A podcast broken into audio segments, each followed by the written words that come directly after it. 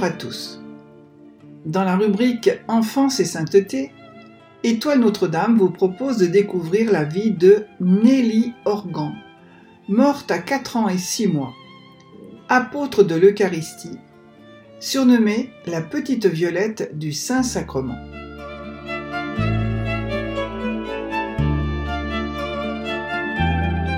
Nelly Organ est née le 24 août 1903 à Waterford, au sud-est de l'Irlande. Elle est morte le 2 février 1908 à Cork, en Irlande. Nelly était la dernière des quatre enfants de Marie et William Organ, soldats à la Royal Artillery Barracks en Irlande. Ses deux parents étaient de très fervents catholiques. C'était une famille modeste. Nelly est d'une santé fragile. Elle s'attache à la prière et se rend à la messe avec ses parents ce qui l'éveille à un très jeune âge aux vérités de la foi. Madame Organ, atteinte de la tuberculose, se tourne entièrement vers Dieu lors de ses derniers moments, toujours priant le chapelet. Elle mourut en janvier 1907. Nelly a tout juste trois ans. Son père, qui est soldat, reste seul pour élever ses quatre enfants. Il est incapable de subvenir seul à leurs besoins. Le curé vint à la rescousse et les plaça dans des communautés religieuses. Thomas, l'aîné, neuf ans à peine, fut confié aux frères chrétiens. David aux sœurs de la miséricorde. Marie et Nelly aux sœurs du bon pasteur à Cork. La petite Nelly et sa sœur furent amenées au couvent du bon pasteur de Cork le 11 mai 1907. Les religieuses furent d'abord frappées par l'intelligence déjà très développée de Nelly et de ses extraordinaires dispositions pour les choses de Dieu. Un mystérieux instinct de grâce l'attirait tout spécialement vers la divine Eucharistie et la sainte passion de Jésus. Elle demandait souvent à la sœur infirmière de la porter près du Saint-Sacrement, surtout les jours d'exposition, et de s'approcher d'elle après ses communions. À l'église, elle se tenait comme un ange, les mains jointes et les yeux fixés sur l'hostie.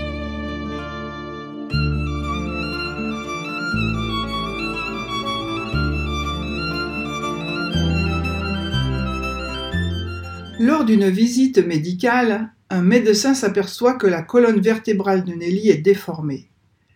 Les sœurs l'envoient à l'hôpital des Sœurs de la Miséricorde, où elle reste deux mois. Les religieuses ne savaient rien du dos blessé de Nelly, causée par sa chute alors qu'elle était bébé. Mais elles ont bien vu que les chaussures réglementaires étaient trop lourdes. Alors elles lui ont acheté une belle paire de pantoufles. Rester immobile était toujours la cause de larmes amères pour Nelly à cause de sa colonne vertébrale. Malgré la douleur, la fillette demande souvent à aller visiter la chapelle pour entrer dans la maison du Dieu saint, comme elle dit. Pleine d'amour pour l'Eucharistie, elle aimait assister à la Sainte Communion quand elle voyait les sœurs aller à la messe. Trop jeune pour recevoir ce sacrement, elle nourrit sa soif en posant d'innombrables questions sur Dieu, sur la foi. Dès sa première visite à la chapelle lors de l'exposition du Saint-Sacrement, l'infirmière Halle a donné ce récit du comportement extraordinaire de l'enfant à cette occasion. Nelly n'avait jamais vu la Sainte Hostie exposée.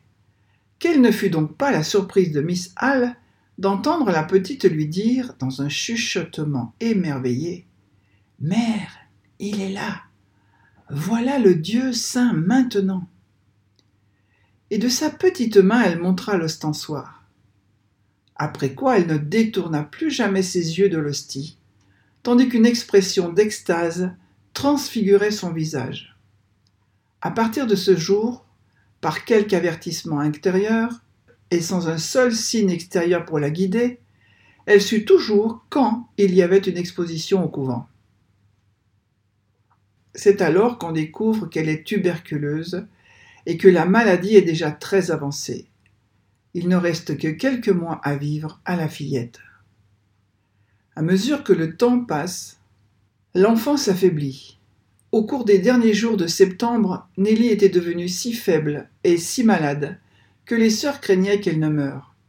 Alors, elle fut transportée à l'infirmerie de l'école, qui était plus lumineuse et plus gaie que le cottage.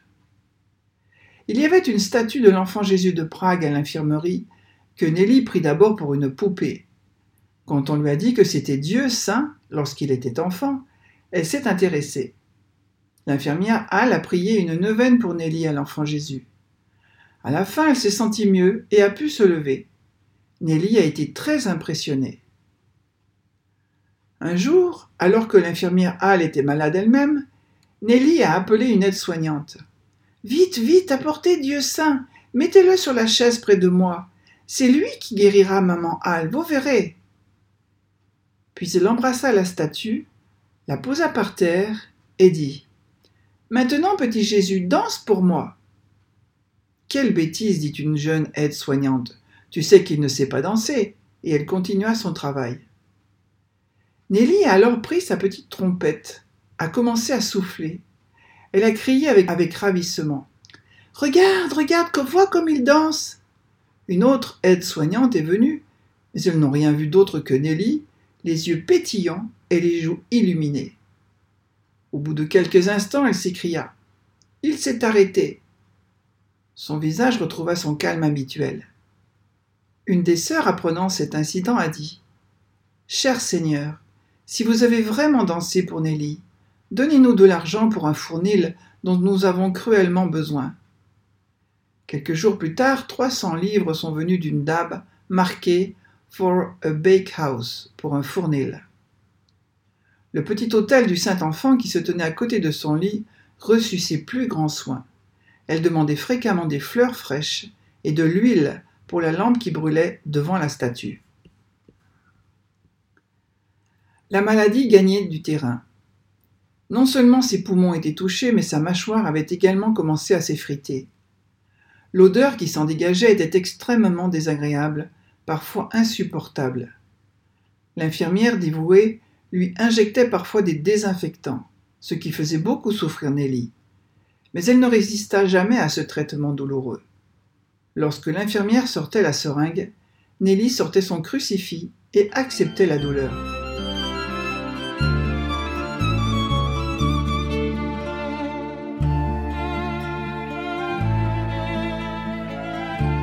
Sa foi et sa ferveur amènent monseigneur l'évêque de Cork à lui donner le sacrement de confirmation. Une sœur voulait donner à l'enfant quelques instructions sur le sacrement de confirmation qu'elle allait recevoir. Mais elle s'aperçut que Nelly savait déjà ce qu'elle comptait lui apprendre. Et, ajoute la sœur, à mesure que l'heure approchait, les membres de la petite tremblaient d'excès de sa joyeuse attente. Ainsi, le 8 octobre 1907, Nelly reçut les sept dons du Saint-Esprit. Nelly a déclaré à tous ceux qui venaient la voir le jour de sa confirmation Je suis maintenant une soldate du Dieu saint. On vit bientôt qu'elle avait clairement compris que la force était la grâce des grâces à rechercher dans la confirmation. Elle appliquait si vigoureusement son caractère énergique à pratiquer la patience dans la souffrance qu'après sa confirmation, Nelly n'a plus jamais montré d'impatience dans sa maladie quoique ses souffrances fussent très grandes. Quand la douleur était la plus vive, elle prenait un crucifix et le baisant, soupirait avec des larmes. Pauvre Dieu saint, ô pauvre Dieu saint. Si les sœurs compatissaient avec elle, elle souriait et remarquait. Qu'est-ce que c'est, comparé à ce qu'il a souffert sur la croix pour moi? Pendant plusieurs jours, elle resta préoccupée. Lorsqu'on lui demanda s'il voulait quelque chose, elle a répondu non, mère, je ne pensais qu'au Dieu saint. Ses beaux yeux semblaient tristes mais résignés. Elle n'a pas non plus demandé à recevoir la Sainte Communion, bien qu'elle n'ait toujours que cela dans son esprit et son cœur.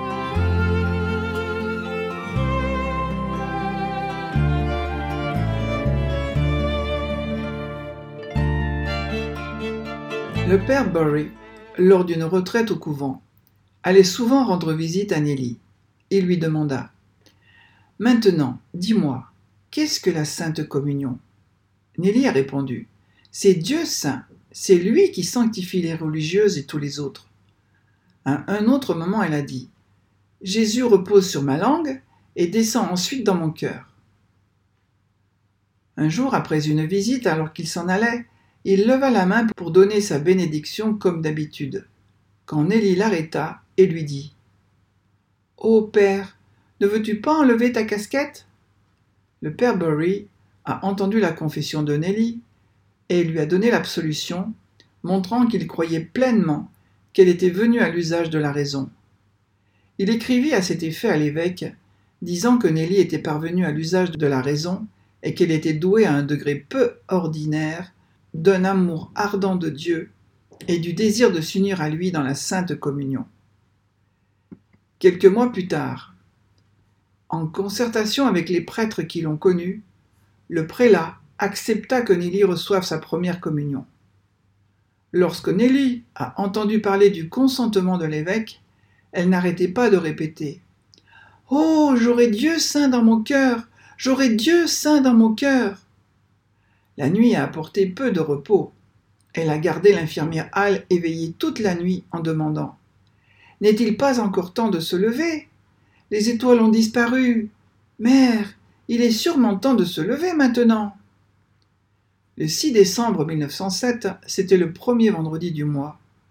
Tout de blanc vêtue, elle fut transportée et placée dans un fauteuil devant l'autel. La messe communautaire venait de se terminer. Nelly est restée silencieuse et immobile, la tête baissée dans la prière et l'adoration. Tous les yeux étaient rivés sur ce bébé de prédilection. Toutes les sœurs regardaient avec émerveillement. Nelly vit le prêtre s'approcher. Elle leva son visage impatient.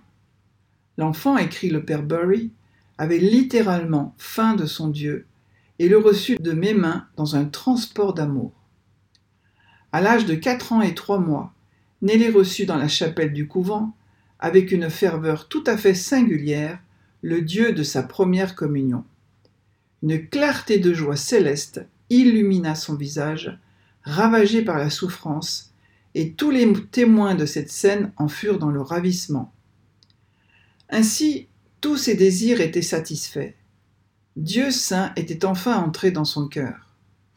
Nelly était toujours assise là, immobile, insensible aux choses de la terre, en conférence silencieuse et aimante avec le Sauveur. Son visage radieux reflétant la lumière éternelle qui habitait en elle. Le 9 décembre, elle a été ointe. La mort semblait proche, et la grâce de l'extrême onction s'ajoutait maintenant aux grâces qu'elle avait déjà reçues. Comme le disaient les sœurs, notre petite Nelly a reçu tous les sacrements sauf l'ordre et le mariage. La veille de Noël, Nelly devait recevoir l'enfant Jésus à la messe de minuit. Elle avait essayé de se reposer tôt le soir, mais bien avant l'heure de la Sainte Communion, Nelly faisait sa préparation. Ne me parlez pas avant la messe, a-t-elle dit. Je veux continuer à penser au Dieu saint. Le nouvel an 1908 s'est levé, mais il n'a apporté aucun espoir à ceux qui aimaient Little Nelly. C'était une merveille pour tous. Comment elle continuait à exister? Elle était épuisée. Elle ne pouvait rien retenir, pas même une cuillerée de bouillon. Elle semblait ne vivre que du Saint-Sacrement. Fortifiée souvent par la visite sacramentelle du Dieu saint, elle communia trente-deux fois en moins de deux mois. La petite enfant supporta, avec une patience héroïque et sans plainte, les plus terribles souffrances immobile dans son petit lit et pressant toujours son crucifix contre son cœur. Chaque fois qu'elle recevait le pain des anges, sa figure se transfigurait, et elle demeurait en action de grâce pendant plusieurs heures. Avec une maturité bien au-dessus de son âge, elle exhortait ceux qui souffraient autour d'elle à se souvenir de la passion du Sauveur, disant qu'il avait bien davantage souffert pour nous des grâces de guérison et de consolation furent sollicitées et obtenues par ces innocentes et victorieuses prières.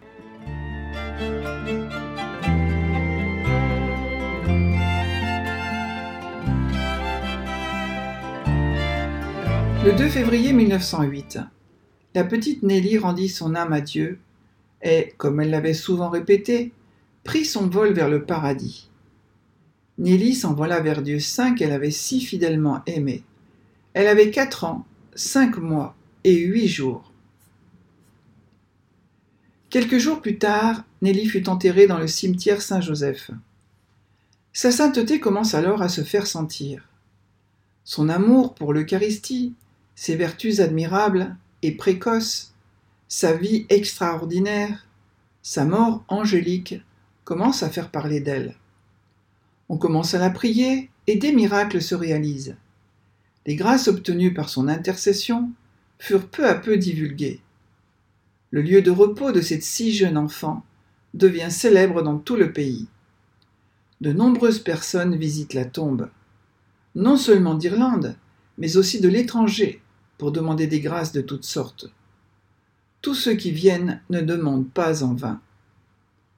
Il est nécessaire de déplacer son corps au cimetière du couvent, et lorsque la tombe fut ouverte le 9 septembre 1909, on constata que le corps de Nelly était intact.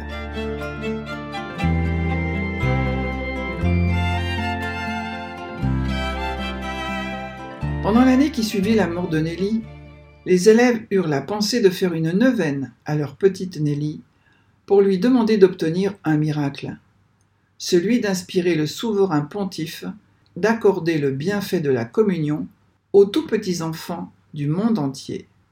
Quelques mois plus tard, sa sainteté Pie X publiait le décret Quam Singulari prescrivant la communion à tous les enfants qui jouissent de l'âge de la raison. Informé de tout ce qui s'était passé par une adresse de remerciement composée par les élèves du bon pasteur de Cork, le Saint-Père a daigné dans une lettre autographe leur envoyer la bénédiction apostolique. Le 21 novembre 1910, écrivant Nelly, encore enfant, a été appelée au paradis. Que Dieu remplisse de toute bénédiction tous ceux qui recommandent la fréquente communion aux petits garçons et aux petites filles en leur proposant pour modèle la petite Nelly. Ces mots signés de la main de Pidis en 1912, il les adresse au père Eugène Prévost, fondateur des congrégations de la fraternité sacerdotale. Beaucoup ont tenté de faire canoniser Nelly. Cependant, Pidis s'écria Alors ils veulent que je la canonise. Mais c'est du jamais vu dans l'Église. Une enfant de quatre ans, nous avons, il est vrai, un petit saint de deux ans et demi, mais c'est un martyr, saint Simon de Trente. Dans le cas des martyrs, c'est plus facile.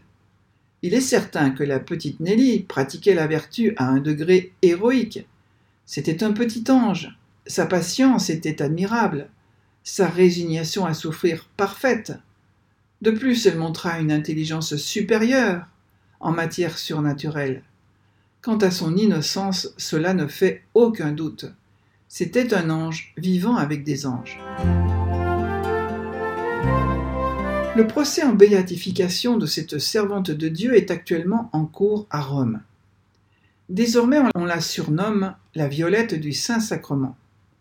Elle est fêtée le 2 février, jour de sa mort. Hélène Organ, de son vrai nom, a ardemment désiré recevoir l'Eucharistie. C'est elle, la petite Nelly, dont parle le pontife. Si elle est montée vers le Père éternel, à sûrement quatre ans, ses courtes années sur terre auront suffi pour influencer une décision pontificale et changer la vie de millions d'enfants.